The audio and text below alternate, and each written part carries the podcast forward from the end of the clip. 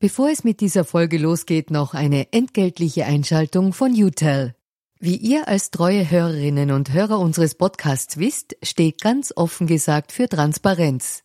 Transparenz, Fairness und Ehrlichkeit sind auch für unseren Werbepartner UTEL sehr wichtig. UTEL bietet Cloud-Telefonie und Rufnummern für Unternehmen und lebt das Wort Fairness wirklich. UTEL will nämlich ihre Kundinnen und Kunden durch Service binden und nicht durch Verträge, also sozusagen der Good Guy unter den Kommunikationsdienstleistern. Weitere Infos findet ihr im Internet. Ihr müsst bei der Suche nur den Namen richtig schreiben. Y, zweimal U, hartes T, dann E und L. UTEL eben. Und warum zwei U im Namen? Ganz offen gesagt, das wissen wir auch nicht. Das fragt am besten ein Teammitglied, weil UTEL beantwortet jede Kundenanfrage. Versprochen. Und jetzt zurück zu ganz offen gesagt. In den Verhandlungen der Parteien äh, ist natürlich äh, nach außen im Vordergrund, wie man eine äh, gute Wahlbeteiligung hat, aber äh, grundsätzlich äh, war es bei den Verhandlungen immer so, natürlich schauen die Parteien, äh, wie nützt mir das Wahlrecht.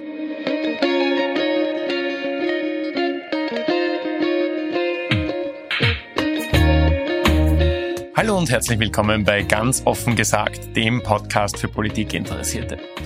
Mein Name ist Georg Renner, ich bin Redakteur bei der Kleinen Zeitung und heute spreche ich mit Robert Stein, dem langjährigen Leiter der Abteilung für Wahlangelegenheiten im Innenministerium, über die Wahlen in Österreich, über das, was da in den letzten Monaten und Jahren manchmal schiefgelaufen ist, ob der Weg in Richtung E-Voting geht und warum Österreich trotz allem für seine Wahlen recht gut bekannt ist.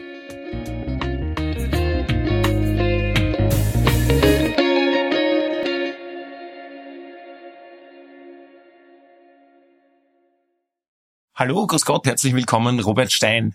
Danke für die Einladung. Schönen guten Tag. Ich freue mich sehr, dass Sie hier sind. Ich darf Ihnen gratulieren. Sie sind jetzt in Ruhestand, was in Österreich ja immer wieder als so der, der zweite Geburtstag quasi gilt. Danke. Äh, Sie waren zuvor 33 Jahre in der Abteilung für Wahlrechtsangelegenheiten im Innenministerium. Ähm, Ganz offen gesagt fängt traditionell mit einer Transparenzpassage an, nämlich erstens, woher wir einander kennen und zweitens zur parteipolitischen Aktivität.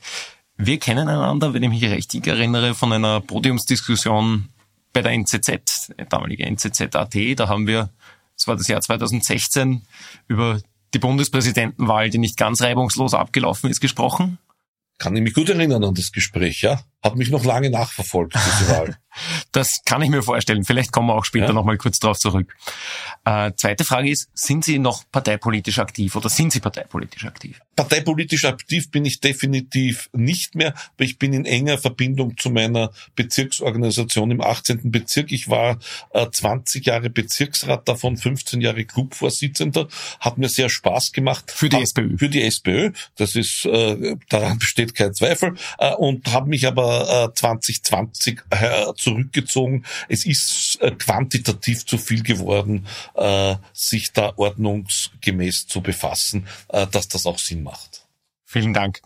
Ich würde dieses Gespräch, Wahlen waren ja gerade die letzten Wochen wieder sehr intensiv in der öffentlichen Diskussion. Auch Sie haben etliche Interviews gegeben dazu, was gerade in der SPÖ passiert ist zum Beispiel. Äh, ich würde dieses Gespräch gerne in drei große Blöcke strukturieren. Nämlich erstens würde ich gerne von Ihnen wissen, was eine gute Wahl ausmacht. Zweitens, warum bei Wahlen etwas schiefgehen kann, also wo sind die potenziellen Fehlerquellen. Und drittens, wo geht beim Wahlrecht oder bei der Art, wie wir unsere politischen Entscheidungen treffen, der Weg in der Zukunft hin. Ich würde gerne damit anfangen. Gerne. Herr Stein, was macht eine gute Wahl aus? Ja, äh, wenn man das sich auf dem internationalen Parkett OSZE, EU vergleicht, äh, wie die Expertinnen und Experten das sehen, dann gibt es viele Themen, viele Punkte, die in Österreich äh, zumindest den Innenminister das Wahlrecht nicht betreffen, die aber sehr wichtig sind und wo ich jetzt äh, von vornherein aber in Österreich Gott sei Dank noch keine Probleme sind, nämlich das eine ganz wichtige, losgelöst vom Wahlrecht, äh, ist der Zugang zu den Medien, der gleichmäßige. Äh, interessant ist dabei, dass oft äh, äh Staaten wo man so das Gefühl hat, sie sind an der Grenze zur Diktatur, gerne Reglementierungen haben mit den Zeiten, die den Parteien eingeräumt werden, nämlich mit dem Hintergedanken, dass die regierenden Parteien durch Eröffnungen, Veranstaltungen sowieso viel öfters in Erscheinung tritt. Äh, Österreich hat in diesem äh, Hinsicht denkbar wenige Regelungen. Äh, selbst Deutschland hat mehr, wenn man sich diese Belangssendungen anschaut, die, wo dann äh, äh, auch äh, exotische Parteien, von denen man vorher nie wieder was gehört hat, gleichmäßig Zeitrechte eingeräumt haben. Also Österreich ist da ziemlich liberal und wenig, gereg wenig geregelt und es macht aber eine gute Wahl aus, dass die Parteien sich frei frei bewegen können, frei äußern können und äh, einen Zugang äh, zu den Medien haben. Äh, jetzt äh, fokussiere ich es äh, stärker auf die auf das Wahlrecht und auf, den, Wahlvorgang an auf sich. den Wahlvorgang an sich, aus dem Bereich ich ja über Jahrzehnte äh, komme. Äh, ganz wichtig ist äh, ein Regelwerk, äh, das möglichst detailliert ist, also und äh, wenig Fragen offen lässt. Äh, ganz wichtig, und das möchte ich besonders betonen, ist, halte ich für gut, sage ich ganz ehrlich, eine strenge nachprüfende Kontrolle eines Höchstgerichts, äh, die nämlich bewirkt, dass man, dass die Vollziehenden, ob das jetzt Beamtinnen sind oder Leute in den Wahlbehörden, die sogenannten Election Management Bodies einerseits oder die Mitglieder der Wahlbehörden andererseits, aber die wissen, Macht ist das eine, Mehrheiten ist das eine, aber äh, äh sozusagen Willkür im Wahlrecht bedeutet verlässlich einen Heber im durch ein Höchstgericht. Und deshalb ist man mehr verantwortungsbewusst, bin ich überzeugt, und schon viel länger als 2016 und gibt sich große Mühe, äh, ordnungsgemäß äh, zu vollziehen. Aber die, das, die Detail im Regelwerk sind deshalb sehr wichtig, äh, weil ich damit Streitigkeiten äh, in den Behörden bezüglich der Interpretation vermeide. Ich bringe ein kurioses Beispiel, das harmlos ist. Äh, äh, in äh, ungarischen Wahlrecht war ich mehrmals Wahlbeobachter, äh, gab es plötzlich die Regel, äh, das Kreuzerl muss, es muss ein Kreuz, es müssen Linien, die sich schneiden sein. Und das hat zu unendlich vielen Diskussionen in den Wahlbehörden äh, geführt, was und äh, auch Inkonsequenten, was diese Regel bedeutet. Also klare Regeln äh, sind wichtig und dann ist enorm wichtig. Äh, es funkt, und es funktioniert bei uns meiner Meinung nach noch sehr gut, äh, dass äh, nachgeordnete Behörden äh, anständig viel Personal, Zeit äh, sich nehmen für den ordnungsgemäßen Vollzug. Das bedeutet viel Personaleinsatz und auch letztlich Geldeinsatz. Und etwas, was äh, in Österreich eine sehr gute Kultur hat, aber sicher nicht besser geworden ist, hat funktioniert, funktioniert noch, äh, dass äh, in einer sehr gut geregelten Weise die Vertreterinnen und Vertreter der Parteien in den Wahlbehörden, von der Bundeswahlbehörde oben bis zur Sprengelwahlbehörde, auch tatsächlich eingebunden sind. Dann ist auch sehr wichtig die Schulung, die einerseits über die Behörden, aber andererseits auch über die Parteien erfolgen muss, nämlich dass die Parteien äh, den Mitgliedern der Wahlbehörden sagen, worauf müsst ihr achten. Und äh, das funktioniert in Österreich, wiewohl der Zustrom nachgelassen hat und wiewohl es Parteien gibt, äh, die sich schwer tun, äh, die ihnen zustehenden Sitze äh, zu äh, beschicken. Mhm. Aber auf ganz zusammenfassend ist, äh, das sage ich jetzt, ein, äh, ein deutsches äh, Jargonwort Halligalli spüren. Man muss Personal, man muss Geld, man muss sich, man muss das zelebrieren, äh, man muss sich Zeit nehmen, man muss äh, brauchbare Fristen haben, äh, dass diese Sachen auch logistisch funktionieren. Sonst hat man schnell und ist, zufällig ist es wieder Ungarn. Ich war dort als Wahlbeobachter, das war ganz gut gemeint. Und äh, wir könnten aber auch Berlin äh, hernehmen als Beispiel. Äh, plötzlich war in Ungarn eine Schlange um eine äh, um ein Wahllokal wie in der dritten Welt. Und in Berlin war es durch Unzukömmlichkeiten nicht besser. Und ich darf Berlin mhm. noch aus einem anderen Grund äh, anführen. Es ist ja die Berliner Wahl zum äh, Abgeordnetenhaus aufgehoben worden und die Bundestagswahl in Berlin nicht aber unser Verfassungsgerichtshof hätte sehr rasch eine Entscheidung getroffen und ich hielt es für unwahrscheinlich, dass er die österreichische mhm. Judikatur betrachtet, nicht die beide Wahlen in Berlin zur Gänze Komplett aufgehoben hätte. hätte. sehr rasch. Mhm. Darf ich fragen, Sie haben es jetzt eh schon ein bisschen angeschnitten. Wie steht denn Österreich im internationalen Vergleich da in puncto Wahlrecht, in puncto Wahlvorgang?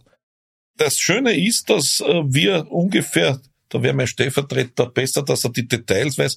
Gute zehn Jahre, vielleicht sind es 15 Jahre OSCE-Wahlbeobachter zugelassen haben. Und die, das Gute ist, dass die OSCE auch Missionen, Short-Time Missions gesendet haben, äh, wo wir dann tatsächlich gemonitort wurden.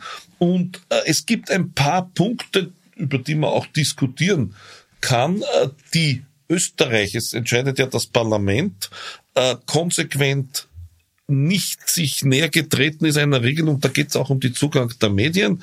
Äh, aber insgesamt, wenn ich mir die sehr kritischen Dossiers und Berichte der OSZE erkenne, kann ich einmal erstens sagen, bei den letzten Wahlen ist es eigentlich immer so gewesen, dass wir Beamte dem Minister berichten konnten oder der Ministerin, je nachdem, wer im Amt war.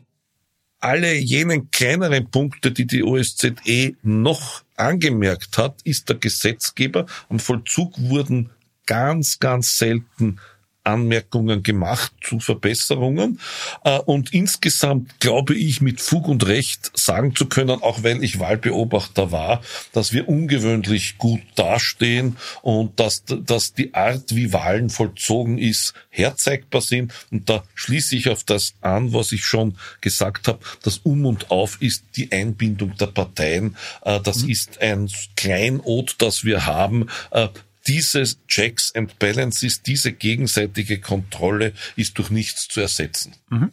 Ich würde gerne nachher nochmal auf die Rolle der Parteien zurückkommen, mhm. aber jetzt äh, für die Hörerinnen und Hörer, die vielleicht nicht ganz das österreichische Wahlsystem parat haben, könnten Sie in Grundzügen sagen, wie kommt man in Österreich zum politischen Willen der Bevölkerung? Wie ja. findet man äh, Zunächst einmal äh, erstes Detail. Es sind, und das halte ich für sehr wichtig, äh, viele Details in der Bundesverfassung geregelt. Und zwar sowohl äh, für äh, die, die Ebene des Bundes als auch für die Ebene der Länder und Gemeinden, obwohl die Gesetzgebung für Länder und Gemeinden äh, in den Landtagen erfolgt und nicht äh, durch, äh, durch Bundesbehörden. Äh, ich selbst, meine Mitarbeiter und ich hatten bei Landtagswahlen 0, null Rolle und das ist gut so. Äh, wir haben uns aber in Begutachtungen natürlich mit den Gesetzen ausgetauscht. Dennoch,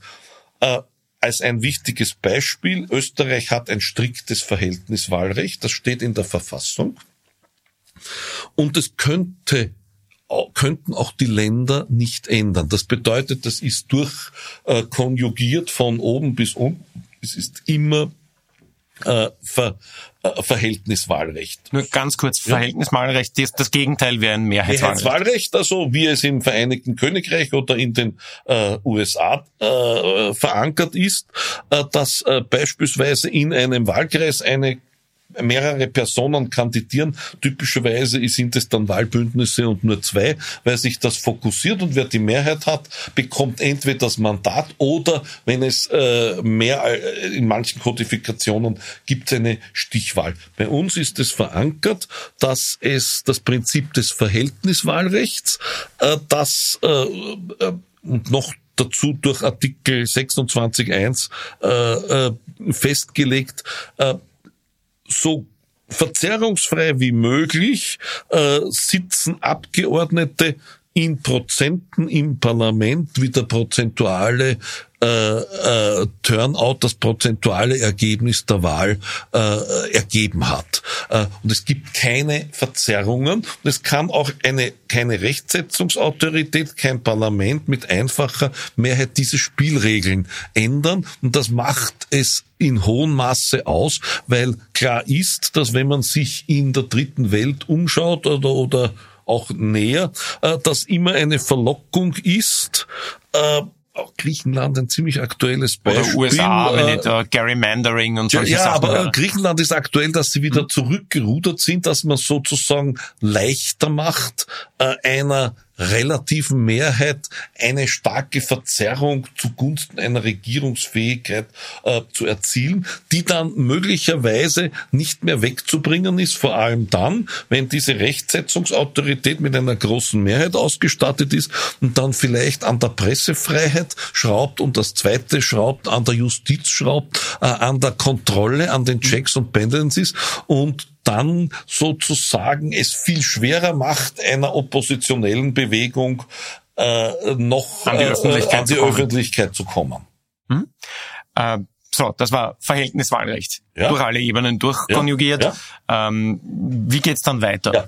Ein wichtiger Faktor ist die Verantwortlichkeit, und auch das steht in der Verfassung, sind Wahlbehörden nach äh, äh, äh, Boards der Parteien zusammengesetzt und nicht die Verwaltung. Mhm. Äh, äh, bestes Beispiel ist die Bundeswahlbehörde ganz oben, die sogar noch einen sogenannten richterlichen Einschlag hat, also wo es dann in der Regel äh, die Regierungsmehrheit auch gar keine Mehrheit hat, weil noch zwei Richterinnen oder Richter Stimmen haben, wo alle im Parlament vertreten an Parteien sind. Und äh, das wird, äh, und das ist äh, sehr schwierig, äh, äh, aber machbar so äh, äh, gepflegt, dass alle relevanten Entscheidungen äh, Zulassung von Wahlvorschlägen, Aussehen des Stimmzettels nicht ein Minister trifft, sondern eine Wahlbehörde.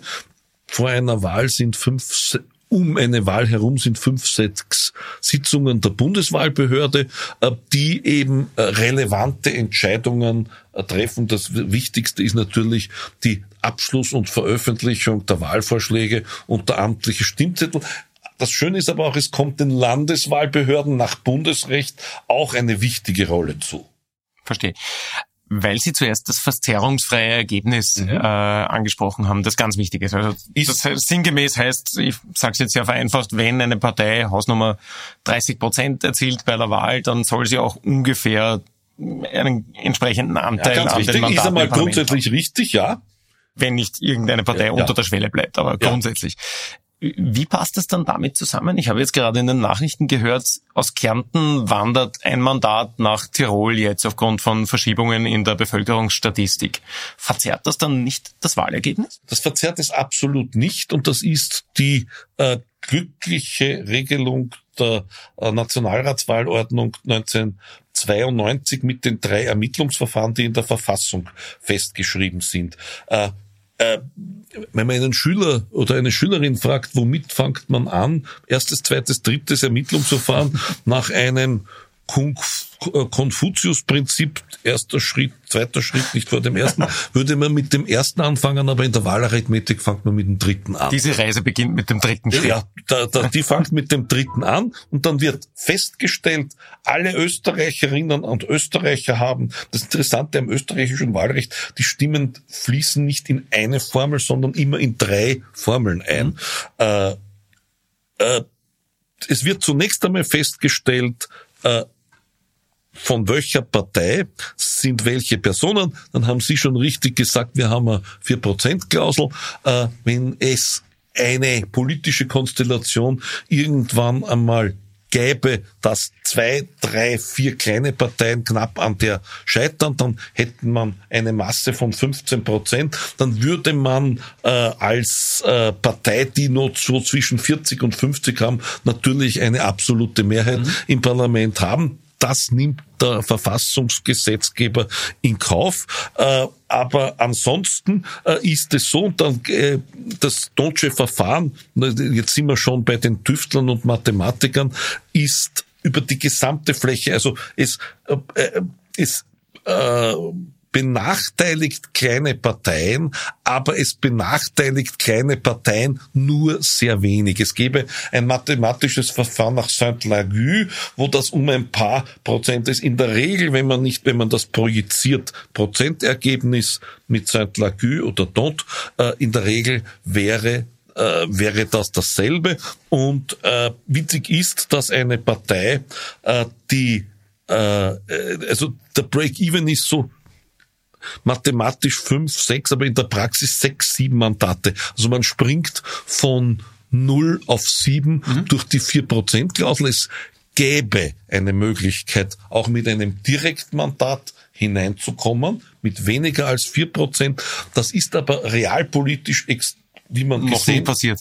Und ist deshalb sehr unwahrscheinlich. Ich, mir fällt das Beispiel ein, äh, äh, Wahlkreis 2a, wo äh, Jörg Haider bei einer BZÖ-Wahl kandidiert hat und wo man befürchtet hat oder das BZE befürchtet hat, es würde an der 4%-Klausel scheitern. Das BZÖ hat in den anderen acht Bundesländern tatsächlich schlecht abgeschnitten und äh, Jörg Haider hat in 2a ein... Ist in Kärnten vermutlich. In Kärnten, ja, ein sehr gutes Ergebnis ge gekriegt, aber und ich weiß jetzt nicht, ob er, ja, und er hat das direkt Mandat verschafft, aber da auch in 2b, 2c und 2d den anderen, den, auch äh, BZÖ-Wählerinnen und Wähler waren, äh, waren sie durch das gut über die vier Prozent. Also das heißt, es ist sehr unwahrscheinlich, dass eine Person nur in einem Wahl Regionalwahlkreis so gut ist und sonst das nicht auf vier Prozent mhm. mitreißt. Also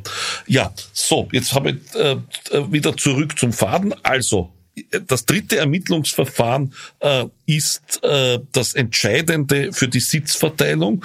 Und wenn jetzt in den Medien äh, äh, sozusagen vereinfacht dargestellt, es geht ein Mandat von äh, Kärnten äh, nach äh, Tirol, dann bedeutet das übersetzt, äh, das Mandat in Tirol ist billiger und das Mandat in Kärnten ist etwas teurer. Wenn die Wahlzahl äh, niedriger ist, kann ich jetzt in Tirol leichter im zweiten Ermittlungsverfahren ein Mandat bekommen und in Kärnten schwerer. Aber in dem Moment, und angenommen, das hätte Relevanz bei der nächsten Wahl, das ist von der mathematischen Endlage abhängig und hat mit dem Wahlerfolg nichts zu tun, prinzipiell. Aber wenn das der Fall ist, in dem Moment, wo dann ein zu, ja, aufgrund dieser tatsächlich ein Tiroler Abgeordnete hineinkommt, der ähm, nach der anderen Mandatskundmachung nicht hinein, in dem Moment äh, verliert die ÖVP oder SPÖ, ich glaube, die beiden sind äh, betroffen, äh, verliert äh, die jeweilige Partei äh, ein, äh, ein, Mandat. Ein Mandat. Mhm. Also in der Praxis wäre bei der letzten Wahl SPÖ und ÖVP hätten eines mehr gehabt. Das wäre jeweils vom dritten Ermittlungsverfahren weggefallen. Mhm. Jetzt muss ich noch einen letzten kurzen Exkurs ja. machen. Wir merken, dass solche unterschiedlichen Wahlverfahren Auswirkungen aufs Ergebnis haben. Das heißt, man braucht irgendwie eine politische Einigung und auf die muss man innerhalb der politischen Gegebenheiten kommen. Das heißt aber, jede Partei hat ein eigenes Interesse, das Wahlrecht nach ihren Vorstellungen zu formen, dass sie ein möglichst gutes Ergebnis erzielt. Äh, das würde ich so bestätigen, äh, äh, auch bei den Verhandlungen. In den Verhandlungen der Parteien ist natürlich nach außen im Vordergrund, wie man eine gute Wahlbeteiligung hat, aber grundsätzlich war es bei den Verhandlungen immer so, natürlich schauen die Parteien, äh, wie nützt mir das Wahlrecht. Und das Schöne daran ist aber, dass eben in den Verhandlungen die anderen Parteien auch dabei sind. Und dabei ist äh, meiner Meinung nach etwas sehr Gutes rausgekommen äh, bei der äh, Wahlrecht 1992, also Nationalratswahlordnung und dazugehörig die Verfassung, nämlich, dass man eben ein sehr verzerrungsfreies Wahlrecht geschaffen hat, äh, mit dem politischen Nachteil, das ist, müssten Politikwissenschaftlerinnen und Politikwissenschaftler beurteilen, mit dem Nachteil, dass unter Anführungszeichen äh, dann jemand einmal sagt, äh, Österreich ist dann unregierbar, weil es mit den Koalitionen sehr schwer tut. Auch da habe ich Beispiele. Äh, Verhältniswahlrecht hat in zwei bis drei ostdeutschen Bundesländern Landtagen dazu geführt, dass er sich mit der Koalitionsbildung schon extrem schwer tun. Trotzdem bin ich ein Verfechter des Verhältniswahlrechts und nicht eines Mehrheitswahlrechts. Aber ja, äh, es ist, es trifft zu, dass in Thüringen die behauptete Unregierbarkeit nur durch große Kompromisse abgewendet werden mhm. konnte jetzt muss ich nachfragen, warum? Es gibt ja immer wieder Vorstöße alle paar Jahre, wie Loch Ness taucht es auf, das fürs äh, Mehrheitswahlrecht. Warum sind Sie so ein Verfechter des Verhältniswahlrechts? Ja, äh, weil äh, gibt es viele Gründe. Äh, äh es äh, führt einmal dazu, dass es, äh, wenn es eine Partei begünstigt, eine Partei benachteiligt wird. Und wenn ich jetzt eine Wahlkreiseinteilung habe bei einem Mehrheitswahlrecht, äh, da gibt es dieses Beispiel des Gerrymanderings aus den USA, äh, dann äh, habe ich einmal äh, Wahlkreise, wo ich davon ausgehen kann, dass das ein Zählkandidat ist, der nie und nimmer die Chance hat, ist die Frage, wer geht mir dort in diesen Wahlkreis noch hin? Also äh, und wer kandidiert dort? Ein Listenwahlrecht hat den Vorteil, dass äh, eine Chancengleichheit äh, gegeben ist, aber äh, das Problem ist, dass natürlich diese Verzerrung dazu führt, äh, dass äh, andere Parteien unendlich benachteiligt werden und dass dann sozusagen eine, äh, eine Partei, die nicht 50 Prozent oder eine Koalition, die nicht 50 Prozent hinter sich hat, enorme Veränderungen machen möchte, die vielleicht die Mehrheit der Parteien nicht haben wollen. Mhm. Den zweiten Punkt verstehe ich, den ersten nicht ganz, weil wenn ich jetzt Hausnummer im nordwestlichen Waldviertel typisch ganz ja. schwarz gefärbte geben oder türkis ja, gefärbte ja, geben, je nachdem, wie man will, äh, als, als Hausnummer ähm, SPÖ oder grüner Kandidat antrete auf Wahlkreisebene, habe ich doch ähnlich wenig Aussichten auf ein Mandat jemals, als wenn es dort ein Mehrheitswahlrecht gäbe, oder? Äh, Erstens, äh, das sind die horizontalen Nullerbänke, oft hat gar keine Partei es. Hm. Zweitens, die kleinste Einheit eines Wahlvorschlages ist äh, nicht der Regionalwahlkreis, sondern der Landeswahlkreis. Und eine Partei hat gute Möglichkeiten durch Doppelkandidaturen hm. die Chance für Personen zu wahren, äh, hineinzukommen. Mhm. Und nicht von vornherein, weil ich gebe jetzt das Beispiel äh, Regionalwahlkreis Lienz, aber auch offen gestanden Regionalwahlkreis Innsbruck-Stadt. Äh, Innsbruck-Stadt sind äh, mathematisch zwei, äh, Lienz ist mathematisch eine. Es ist gleich null Mandate jeweils, die Mandate, dort die hm? zu erzielen sind. Und das nennen wir äh, horizontale Nullerbänke. Es besteht dort keine realpolitische Chance, da dort wer reingeht. Aber die Bewerber, die auf der Liste stehen, können auch auf der Landesliste stehen und äh, sich die Chance wahren verstehe. So. Jetzt haben wir, glaube ich, die Grundzüge des Wahlrechts erklärt und äh, ich verstehe ganz gut, warum das ein gutes Wahlrecht ist aus unserer ja. Sicht hier. Äh, warum geht dann bei Wahlen manchmal was schief? Also die SPÖ ist jetzt ein Sonderfall, weil äh, inner, innerparteiliche Regeln, aber wir haben ja, alle noch ja, dieses ja. fantastische auch, Wahljahr 2016 im Kopf. Ähm, wie kann es sein, dass da doch so, sagen wir mal, verlotterte Zustände herrschen, dass in mehreren Regionen Wahlen offenbar ganz, ganz äh, schlecht geführt worden sind. Teilweise weiß ich es nicht und teilweise ist es mir ein Rätsel, äh, aber gehen wir es der Reihe nach hm? äh, durch. Äh, das erste, was es geben kann, ist ein technisches Problem. Äh, technische Probleme kann es immer geben. Ich skizziere jetzt etwas, wo wir auch nachgedacht haben, aber eine große Brandkatastrophe in einem Verteilzentrum bei der Post AG äh, ist etwas, was uns äh, auch ernsthafte Probleme machen könnte, obwohl wir uns eine Mitigation äh, äh, einer, dem Erfordernis einer Mitigation bewusst sind, aber äh, alles geht nicht. Ich bringe ein zweites Beispiel. Ein elementares Ereignis wie Hochwasser, wie Schwertberg vor 15 Jahren, äh, ist, wäre sehr schwer im Wahlrecht gut zu berücksichtigen. Also wenn einfach, weiß nicht, das Wahllokal äh, überschwemmt wird, ja, oder? Nein, wenn viele Wahllokale mhm. nicht zugänglich sind für viele Tage, weil äh, ist, dann läuft der Fristenlauf nicht mehr. Also das wäre sehr schwierig. So, äh, und äh, äh, die aus dem hat man durchaus etwas gelernt. Äh, die Kuvert-Geschichte, äh, die ich gerne anspreche, war eine äh, Geschichte für sich, äh, die auf Empfehlung der Datenschutzexpertinnen und Experten wurde ein Kuvert mit Lasche geschafft. Das sollte, und die Formulierung im Gesetz stammt sogar von mir, äh, es sollte möglich sein, äh, äh, die Unterschrift, äh, die verdeckt ist, sichtbar zu machen, ohne dass das Kuvert aufgerissen wird. So, da hat eine Firma eine Patentwahlkarte äh, entwickelt und jetzt sage ich unter Anführungszeichen, unglücklicherweise hat die siebenmal beim Bund und 20 Mal funktioniert. Weil wenn sie gleich beim ersten Mal nicht funktioniert hätte, hätte man gesagt, Hände weg davon.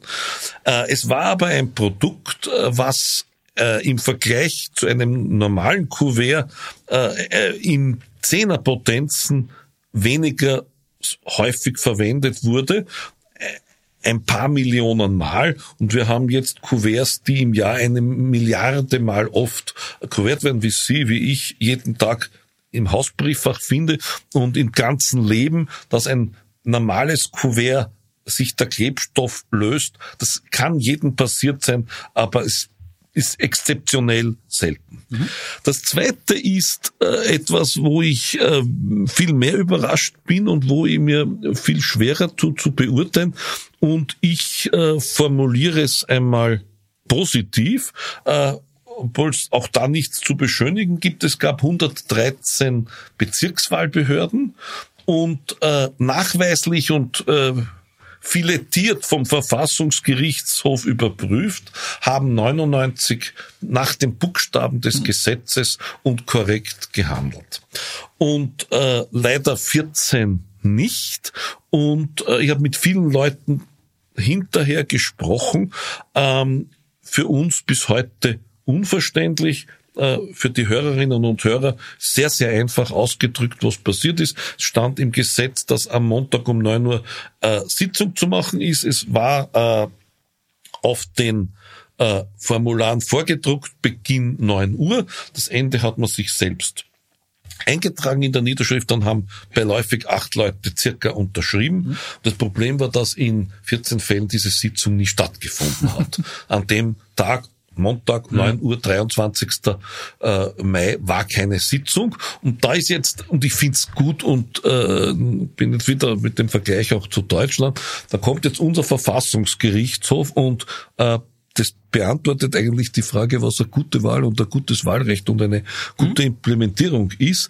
Äh, für den Verfassungsgerichtshof, und das muss jeder wissen, zählt nicht, ob manipuliert wurde, sondern ob die Chance war zu manipulieren, auch wenn es denkbar unwahrscheinlich ist. Aber es reicht schon, dass sozusagen diese Publizität, wie der Verfassungsgerichtshof wunderschön, vor den Augen der Behörde eingehalten würde. Wenn die mhm. Behörde um den Tisch versammelt ist, das beobachtet hat, äh, dann ist es gut. Und wenn das nicht der Fall ist, sondern das Beamte machen, die sicher hochgradig verlässlich sind, aber sozusagen die, die, wenn es die Behörde nicht gesehen hat, ist es schon ein Indiz, diese Wahl aufzuheben und das ist gut so. Weil die Pluralität der mehreren Vertreterinnen Parteien Genau so ist es, hm? ja. Also und äh, warum man sich äh, äh, da, dazu in einigen Fällen hinreißen lässt, das bleibt mir ein äh, Rätsel. Es ist unglaublich traurig. Es ist auch für die Betroffenen unglaublich traurig. Ich war von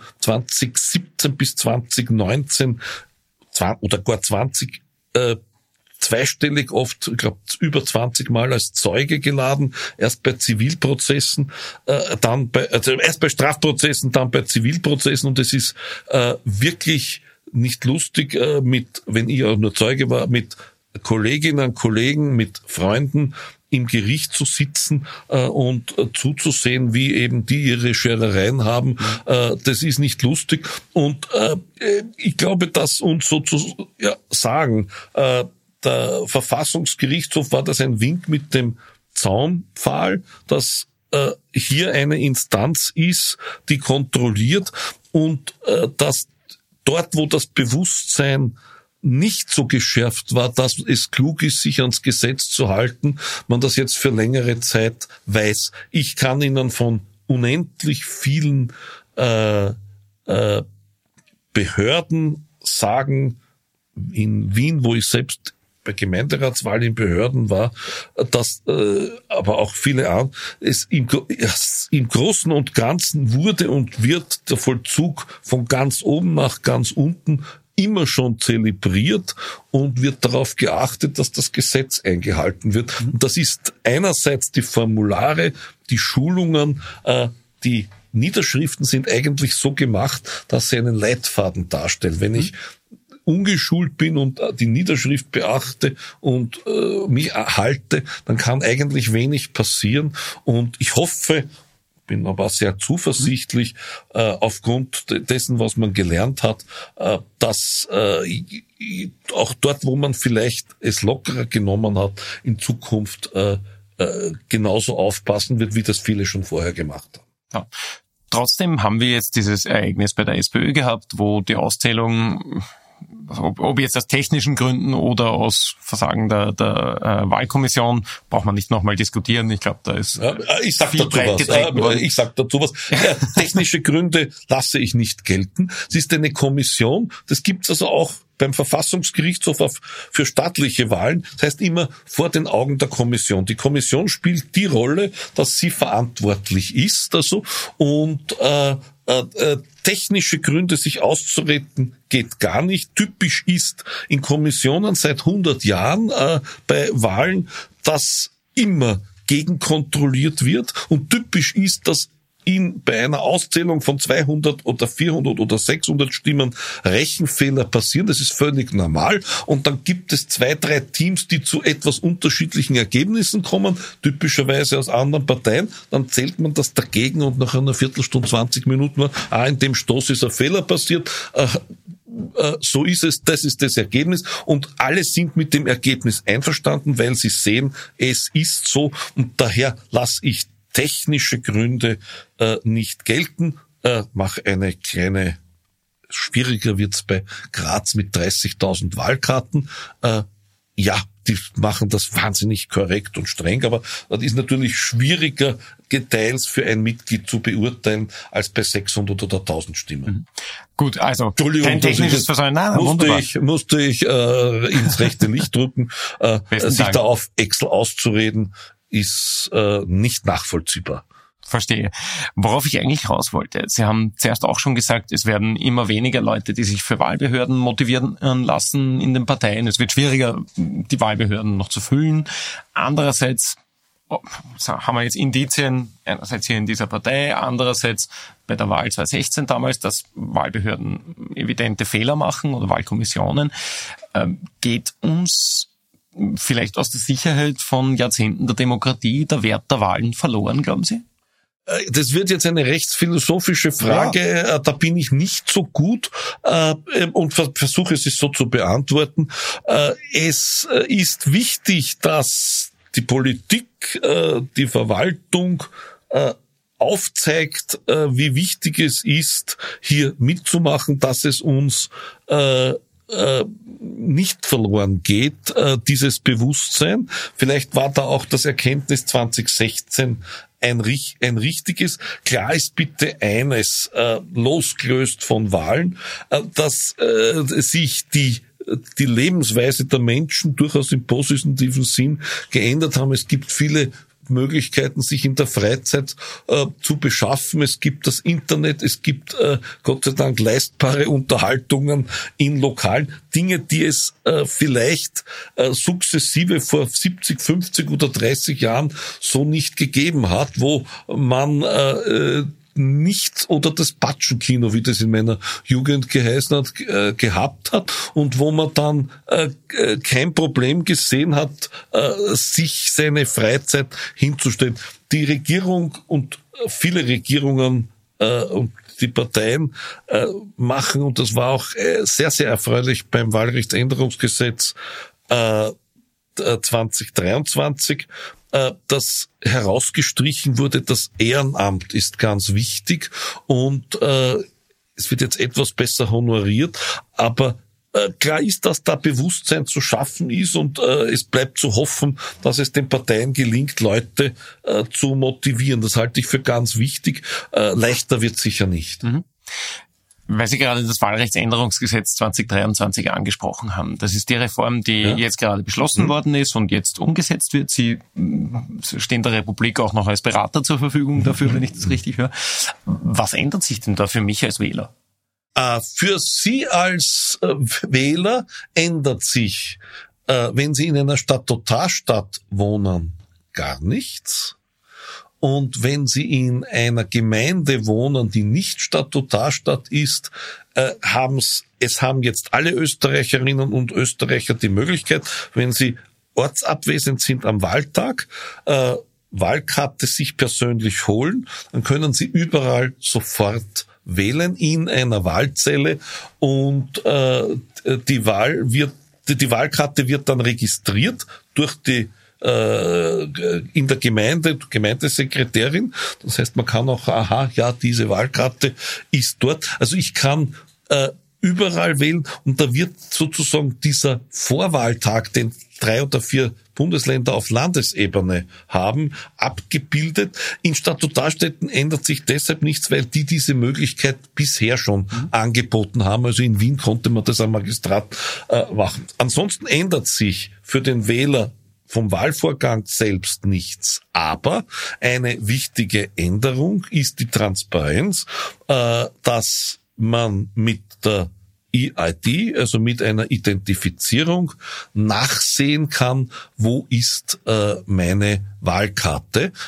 Bei der äh, erfasst bei der Behörde eingelangt. Also wenn ich sie im Postweg sende, dann sehe ich zunächst äh, Stadt sowieso hat ausgestellt, dann äh, bekomme ich sie, dann gebe ich sie auf und nach ein paar Tagen kann ich feststellen, äh, Bezirkswahlbehörde so und so hat diese Wahlkarte registriert. Also ich bekomme quasi die Sicherheit, dass ich weiß, ja. ist meine Wahlkarte ja, angekommen. Ja, aber natürlich oder? ist es keine hundertprozentige, weil es ja. äh, einen Verlust am Postweg immer geben kann.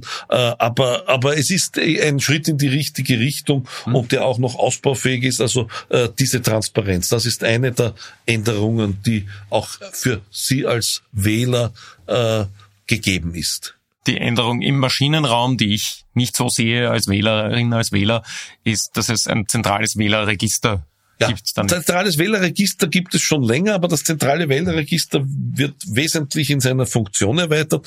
Und äh, äh, jetzt sage ich Ihnen, was sich als Bürger ändert, nicht als Wähler für den Vorgang. Äh, es werden die überwiegende Zahl, mit einem äh, durchaus positiven, die überwiegende Zahl der Wahlkarten wird dezentral beim zuständigen Sprengel ausgewertet. Das bedeutet, dass die Hochrechnerinnen und Hochrechner äh, am Wahlabend ein viel präziseres Ergebnis prognostizieren werden können der Gesetzgeber hat aber darauf geachtet, dass für bestimmte Konstellationen, nämlich verspätet einlangende Auslandsösterreicherinnen, Auslandsösterreicher, aber auch Präsenzwahl für Menschen mit Behinderungen, die sich nicht beim Wahllokal aufhalten. Für all diesen Personenkreis ist die Montagsrunde und die Donnerstagsrunde aufrechterhalten worden, was ich nicht nur für klug, sondern für alternativlos halte. Äh, nur rechnet Mann und ich auch, aber wir haben, es gibt natürlich keine äh, validen Zahlen, dass die Zahl der Wahlkarten die noch auszuwerten sind, Montag und Donnerstag nach der Wahl, wesentlich geringer sein werden, um Zehnerpotenzen geringer sein werden als bisher, womit wir beim nächsten, äh, bei der nächsten Problemlösung sind.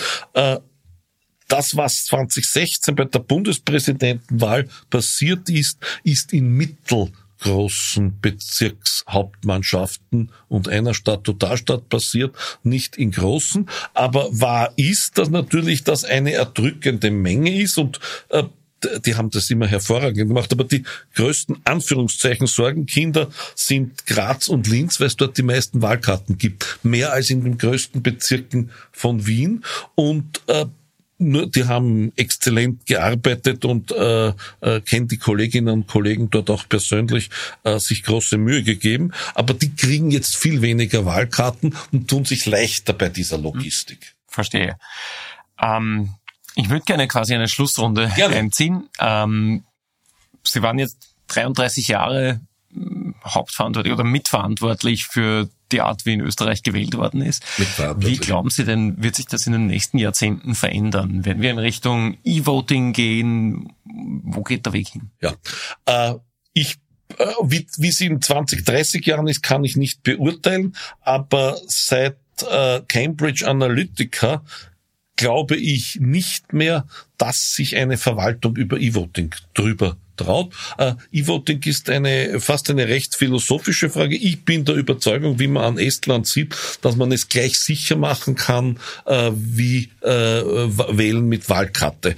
Aber es ist der große Unterschied, diesen Vergleich bringe ich auch oft, dass ich, wenn ich bin krasser Nichtspieler, ich passe überhaupt nicht in ein, in ein Casino, aber wenn ich im Casino in feinen Zwirn am Zylinder spiele und äh, etwas setze und die Elfenbeinkugel rollt, dann weiß ich, warum ich verloren oder gewonnen habe.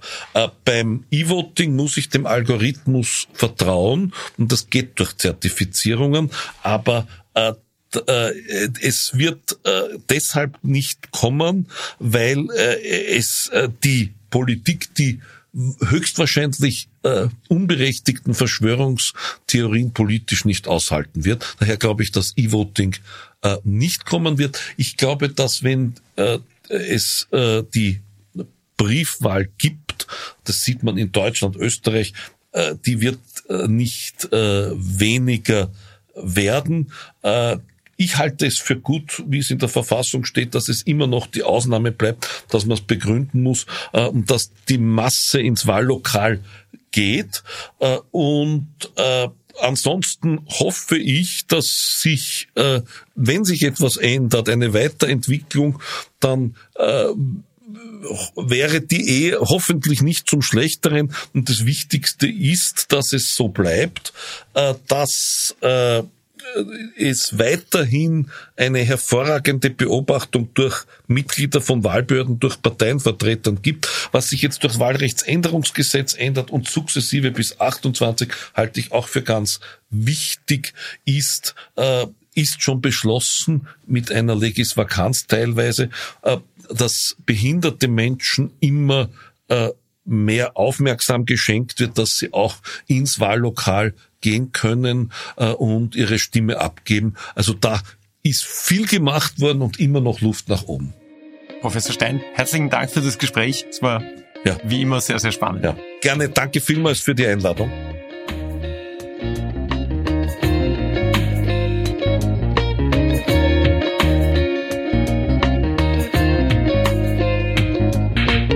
Das war unsere heutige Folge ganz offen gesagt.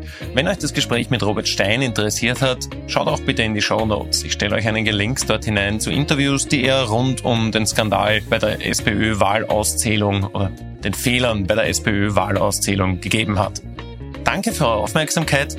Bitte empfehlt uns weiter und beurteilt uns positiv auf den einschlägigen Podcast-Plattformen. Bis zum nächsten Mal. Adieu.